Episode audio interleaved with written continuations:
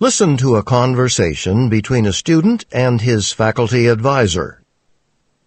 Hi, Steve. I scheduled this appointment because it's been a while since we touched base. I know. I've been really busy. A friend of mine works on the school paper. He asked me if I'd like to try reporting, so I did, and I really love it. Hey, that sounds great. Yeah, uh, the first article I wrote, it was a profile of the chemistry professor, the one who was named Teacher of the Year. My article ran on the front page.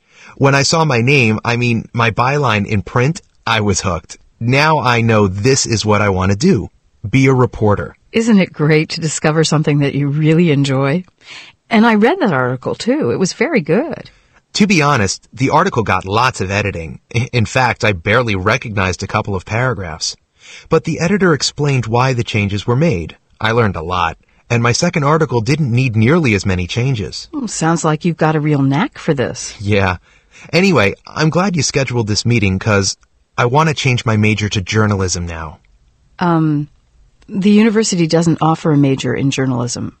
Oh no. But, I, I mean, should I transfer to another school or major in English? well, wait a minute.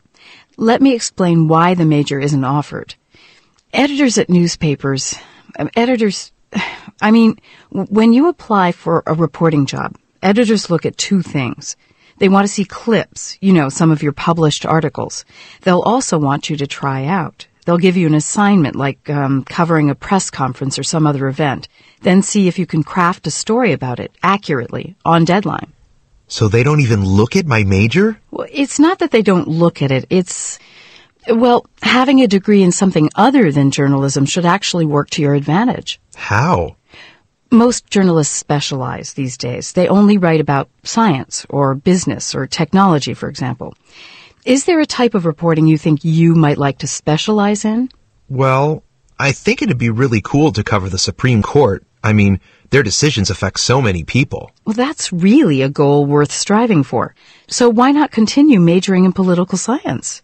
And as electives, you could take some pre-law classes, like constitutional law. And as for your work on the student newspaper, maybe they'd let you cover some local court cases, ones that students and professors here would want to read about. Do you know of any? Well, I do, actually.